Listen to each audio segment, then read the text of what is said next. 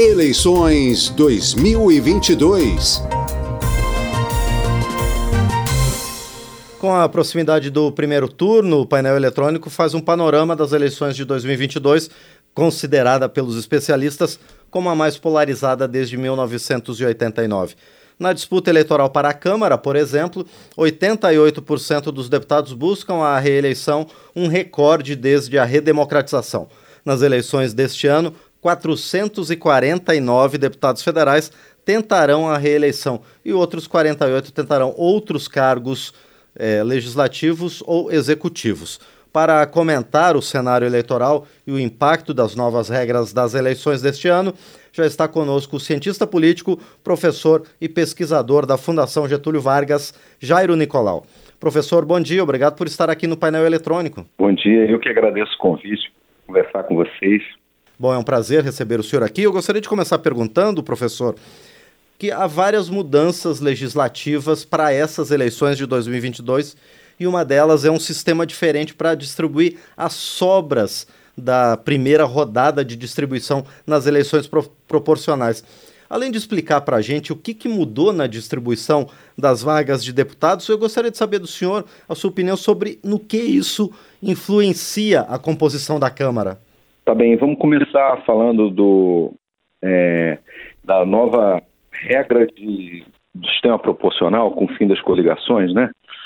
Que isso que eu acho que é a mudança mais importante. Pela primeira vez desde o fim da redemocratização, ou melhor, fim da, do regime militar, do começo da, da democratização, nós temos o, a proibição de coligação para proporcional. Né? E, e, claro que isso tem um impacto gigantesco sobre a estratégia que os partidos estão montando, né? É, eles não vão poder mais se aliar a partidos menores, às vezes partidos pequenos se juntavam entre si com o objetivo de é, ultrapassar o quociente eleitoral. Isso acabou. Bom, é, aqui no Rio, pelo menos onde eu acompanho o horário eleitoral, né, eu observo que muitos pesos pesados, assim, é, ex ministros, candidatos a presidente, é, lideranças importantes da sociedade civil estão se lançando para deputado federal. Isso tem um pouco a ver com a estratégia é, produzida pelo, pela nova legislação, né? Ou seja, Sim.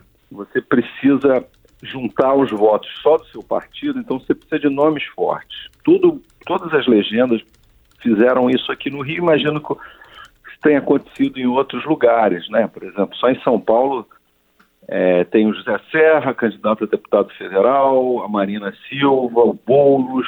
Tá? Claro que isso vai ter impacto sobre a, a, os deputados atuais, né? Que vão disputar a reeleição. Eu estava ouvindo o número aí antes da entrevista.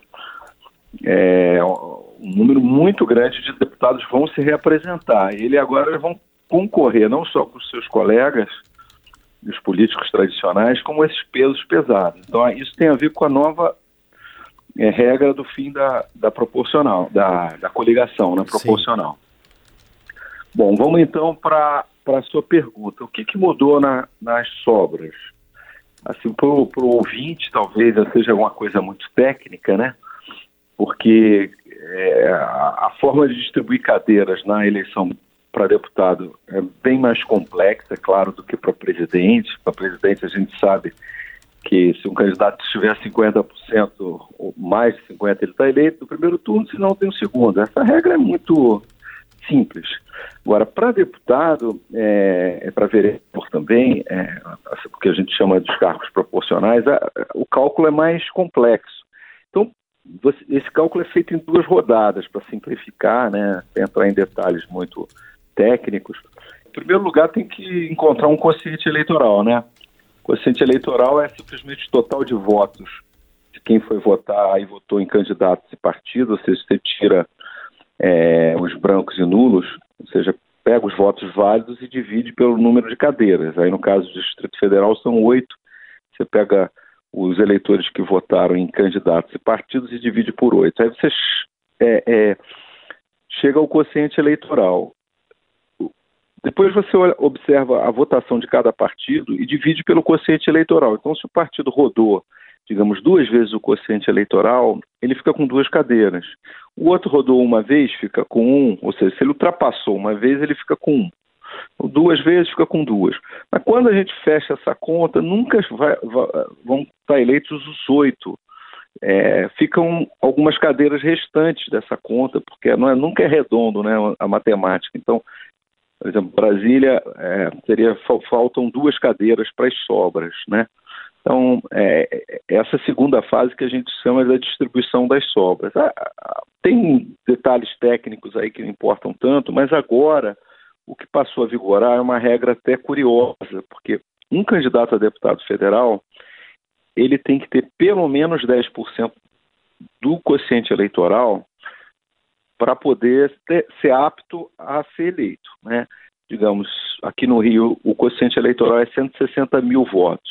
Se um candidato tem é, abaixo de 10% disso, que é 16 mil votos, ele não pode ser deputado. Ele está inabilitado. Né? Então, é, isso na primeira rodada. E na segunda, ele tem que ter no mínimo 20% para ser apto. É, é mais do que a primeira, curiosamente, é a nova regra. Então, pode acontecer né, que um, um partido fique, por exemplo, num estado grande como São Paulo, fiquem 10 cadeiras para as sobras. Ah, se você, se um partido elege cinco deputados e só três é, conseguem ultrapassar a regra dos 10% no, na primeira rodada, ou a regra de 20% na segunda, o partido só fica com três, e essas duas cadeiras o partido perde. E essas cadeiras vão, vão voltar para a distribuição, provavelmente vão para partidos maiores, o partido que, é, digamos, não cumpriu o quesito da representação mínima do candidato fica de fora. Isso aconteceu em 18 em São Paulo, com o PSL, que o, o Eduardo Bolsonaro é, teve uma votação de mais de 2 milhões de votos, né? E o PSL tinha uma chapa fraca. Então eles perderam seis deputados federais, que não seis pessoas não che chegaram aos 10%. Agora é, isso apertou um pouco mais porque tem essa regrinha dos 20% nas sobras. Vai ficar mais difícil. Então, para voltar para o nosso, é, nosso ponto inicial da conversa, os partidos estão lançando é, pesos pesados, notáveis, gente muito conhecida. Se os partidos é, tiverem uma alta concentração de votos nesses nomes e não nos candidatos menos conhecidos, está arriscado acontecer isso.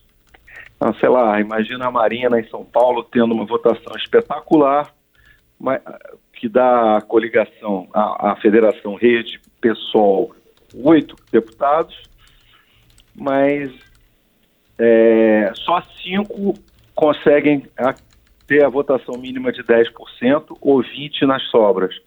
O partido perde três cadeiras. Então, o, o problema é que essa lei, por um lado, estimula que o partido lance os nomes importantes, por outro, é, pode prejudicar o partido por justamente ter lançado nomes conhecidos. Então, o eleitor não sabe disso, vai votar nos nomes notáveis e está arriscado com isso prejudicar o partido.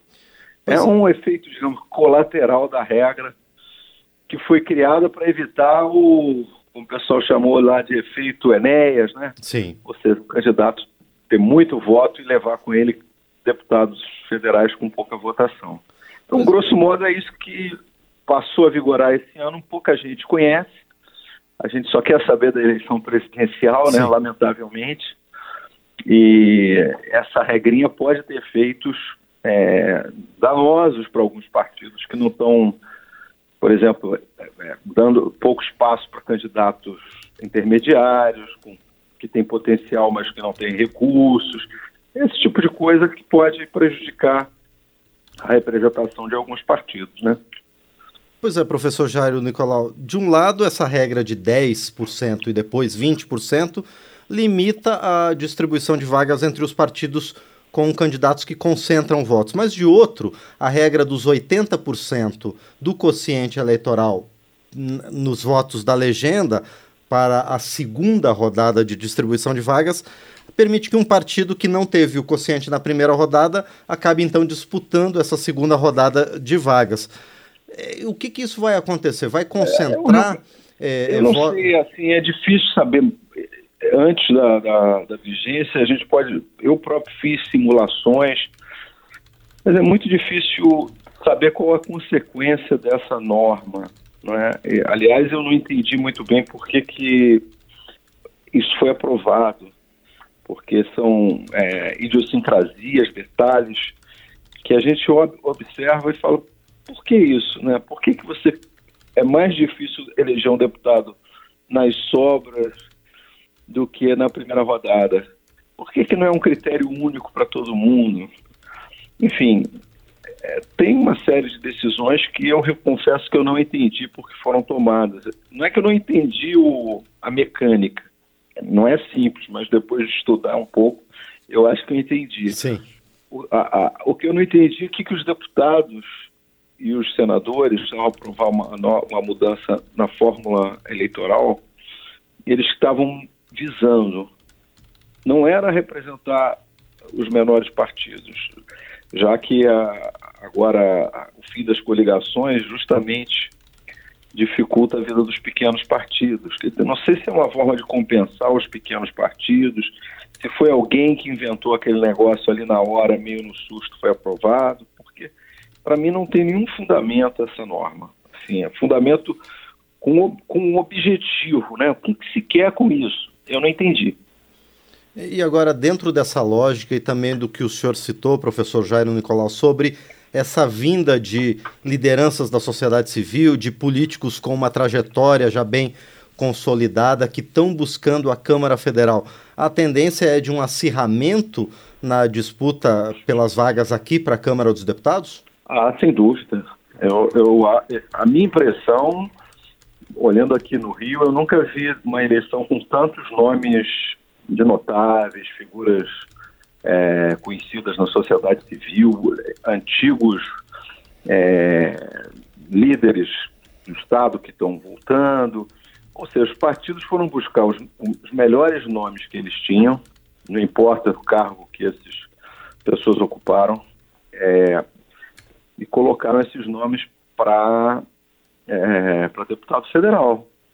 Se você observar, por exemplo, as chapas do Senado em São Paulo, Rio e Minas, você vai ver que são nomes pouco conhecidos, né?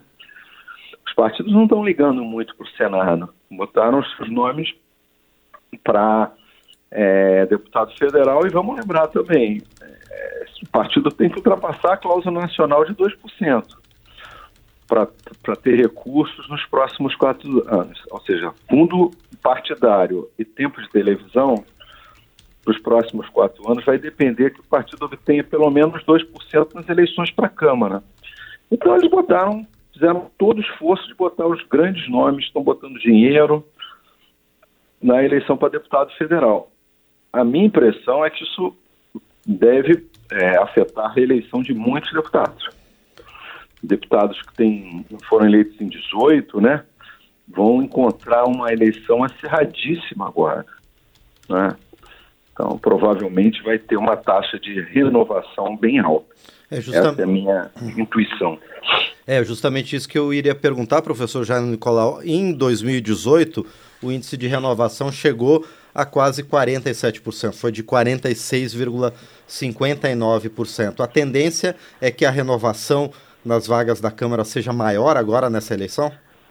Eu não sei se a renovação, assim, é, porque 18, um componente que diferenciou aquela eleição foi o fato de muitos deputados chegaram a Brasília é pela primeira vez, né? Eram nomes que nunca, alguns não tinham nenhuma carreira política, um pouco em função ali do, do que aconteceu no primeiro turno com a votação do, do presidente Bolsonaro nos estados, né?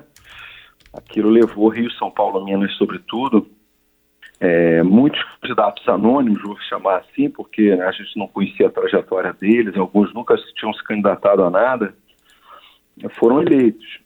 Esses, é, é, então é, uma, é, é um, um, fato diferente.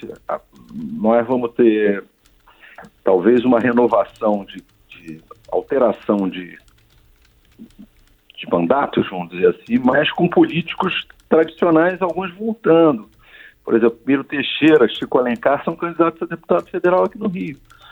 Eles já foram deputados, né? Se, se elegerem, eles serão, eles são renovação no sentido que você é, ocupa a cadeira Sim. de um deputado que tem mandato, mas eles já são políticos tradicionais. Acho que isso a gente vai observar, talvez uma renovação é, parlamentar, sentido de que uma taxa de é, reeleição baixa, mas com uma taxa de renovação é, baixa também, Sim, né? Sim, perfeito. Né? Bom, nós conversamos então com o cientista político, professor e pesquisador da Fundação Getúlio Vargas, Jairo Nicolau, a respeito da influência das mudanças na legislação sobre a eventual composição da Câmara dos Deputados na próxima legislatura. Professor, então, mais uma vez quero agradecer por sua presença aqui no painel eletrônico e já quero é, desejar que a gente volte a se encontrar ao longo dessa caminhada, tanto no primeiro quanto no segundo turno das eleições aqui. Muito obrigado por enquanto, professor. Tá bom, eu, eu que agradeço aí o programa, eu gosto muito do trabalho que vocês fazem aí. Muito obrigado. Nós é que agradecemos mais uma vez ao professor Jairo Nicolau, cientista político e pesquisador da Fundação Getúlio Vargas, que esteve conosco aqui no painel eletrônico pela Rádio Câmara.